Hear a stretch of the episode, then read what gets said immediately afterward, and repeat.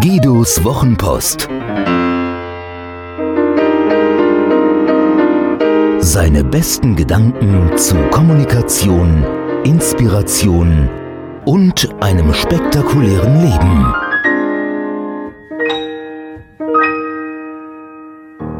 Optimisten sterben früh.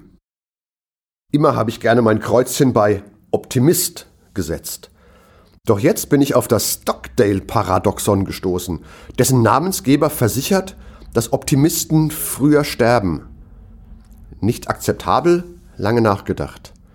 Weil ich nicht früh sterbe und dennoch Optimist bleibe, brauche ich eine Formel. Hier ist meine Typologie des Optimismus in vier Teilen. Viele meiner Leser kennen mich noch als Berufsoptimisten, denn lange hatte ich in sozialen Netzwerken als Berufsbezeichnung Apfelbäumchen pflanzen stehen. Mein Leser Reto aus der Schweiz hat mich dieser Tage daran erinnert. Das Bonbon war meine Referenz an das berühmte Luther-Zitat, dass er, wenn die Welt denn unterginge, ein Apfelbäumchen pflanzen wolle. Offenbar war schon zu Luthers Zeiten der nahende Weltuntergang ein Dauerbrenner. Doch zunächst die Geschichte Jim Stockdales, der dem Paradoxon seinen Namen gab. Der war nämlich einer der höchst dekorierten Offiziere der US-Marine. Während des Vietnamkriegs ertrug er mehrere Jahre in Kriegsgefangenschaft unter Bedingungen, die ich mir nicht vorstellen, geschweige denn zu Papier bringen mag. Nicht alle seiner Kameraden überlebten das, und als der Bestsellerautor James C. Collins ihn für sein Buch Good to Great fragte, was jene gemeinsam hatten, die diese Hölle eben nicht überlebten, antwortete Stockdale ohne zu zögern, die Optimisten. Die Optimisten, so die Erläuterung des Admirals, hätten damit gerechnet, an Weihnachten wieder zu Hause zu sein. Doch Weihnachten kam, Weihnachten ging, aber sie waren noch immer in der Gewalt ihrer Peiniger. Dann hätten sie sich gesagt, an Ostern wieder zu Hause zu sein.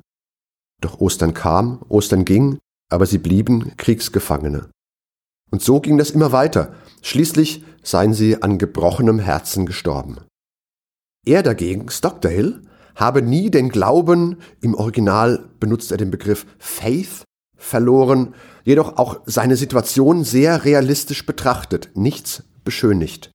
So entwickelte er ein Klopfsystem zur Kommunikation untereinander, mentale Techniken, um die Folter besser zu ertragen und einen Code, über den er seiner Frau in vermeintlich unverfänglichen Briefen brisante Informationen weitergeben konnte. Die Lehre aus dem Stockdale-Paradoxon Glaube an das Gute, aber erkenne das Böse. Dem widerspricht der Optimist Nummer eins, der Träumer. Ihn prägt ein unerschütterlicher Wunderglaube, der genau das braucht, um sich zu bewahrheiten. Ein Wunder. Er ist der Vogel Strauß, der den Kopf tief in den Sand steckt. Leider schaut dabei sein größtes Körperteil hinaus und lädt Peiniger zu kräftigen Tritten ein. So sind die Erfolgschancen schlecht in einem vietnamesischen Kriegsgefangenenlager und anderswo. Etwas besser steht es um den zweiten Typen, den passiven Optimisten. Er glaubt fest an den guten Ausgang und schätzt zugleich die eigene Lage gut ein. Doch er ist nicht fähig oder willens, selbst etwas dafür zu tun, dass sich sein Glaube erfüllt. Klassischer Satz, das wird schon. Wird meist aber nicht, zumindest nicht von alleine. Anders der aktive Optimist, wie ich glaube, die größte Gruppe, deswegen hier etwas ausführlicher. Der sieht den Missstand, in den er sich gebracht hat und handelt bewusst, um da wieder rauszukommen. Das Blöde, er macht weiter genau das, was ihn in diese Lage gebracht hat und verzweifelt daran, dass die Ergebnisse trotzdem immer die gleichen sind.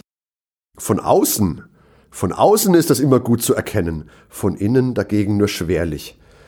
Wie mein Freund, der wegen Rückenschmerzen einen Termin mit mir absagen musste. Ich fragte ihn, ob er denn wissen wolle, wie ich es geschafft habe, als Bandscheibenvorfallprofi seit Jahren nicht einmal mehr Rückenschmerzen zu haben. Ja, das wollte er. Ich erzählte ihm also von meiner Chiropraktorin Monika Berger, die in Kanada studiert hat, und meinem EMS Fitnesstraining bei Buddy Street in Mainz ob er das denn nicht auch mal probieren wolle. Ja, gerne, aber erst gehe er mal wieder zu seinem Physio, wie er das immer mache. bei Rückenschmerzen. Hm. Von außen so offensichtlich. Immer wieder mit dem Kopf gegen die Wand und sich wundern, dass es weh tut und die Wand stehen bleibt. Die Königsklasse der Optimisten dagegen nenne ich gerne die Apfelbäumchenpflanzer. Denn sie stehen fest im Glauben, dass die missliche Situation sich zum Guten wendet, zu Ende geht oder beherrschbar ist. Sie tun etwas, damit dies auch geschieht, und zwar nachdem sie die Situation analytisch erfasst, betrachtet und für sich bewertet haben. Ihre Maßnahmen sind nicht leicht, manchmal auch nicht naheliegend, aber nach reiflicher Prüfung erfolgversprechend.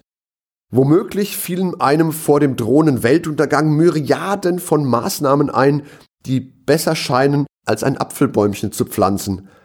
Doch dieses unauslöschliche Symbol der Hoffnung steht in unserer Welt für den kleinen Schritt hin zum Licht, den ersten Meter zum Gipfel, den ersten Kratzer in der Gefängnismauer. Bitte, lasst uns Optimisten bleiben, Apfelbäumchen pflanzen, dabei alt und weise werden und nie den scharfen Blick auf uns und alles, was uns umgibt, verlieren. Hat dir diese Geschichte gefallen?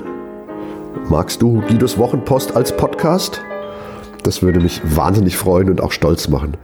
Und wenn das so ist, dann würde ich mich noch mehr freuen und es würde mich noch stolzer machen, wenn du mir eine Bewertung gäbest. Gerne fünf Sterne, wenn du es für angemessen hältst. Gerne eine Rezension, ein paar Zeilen dazu, was dir besonders gut gefallen hat und was es vielleicht für dich bedeutet hat. Das Schöne ist, mit guten Rezensionen steigt die Reichweite und dann kommen noch mehr Menschen in den Genuss von Guidos Wochenpost als Podcast.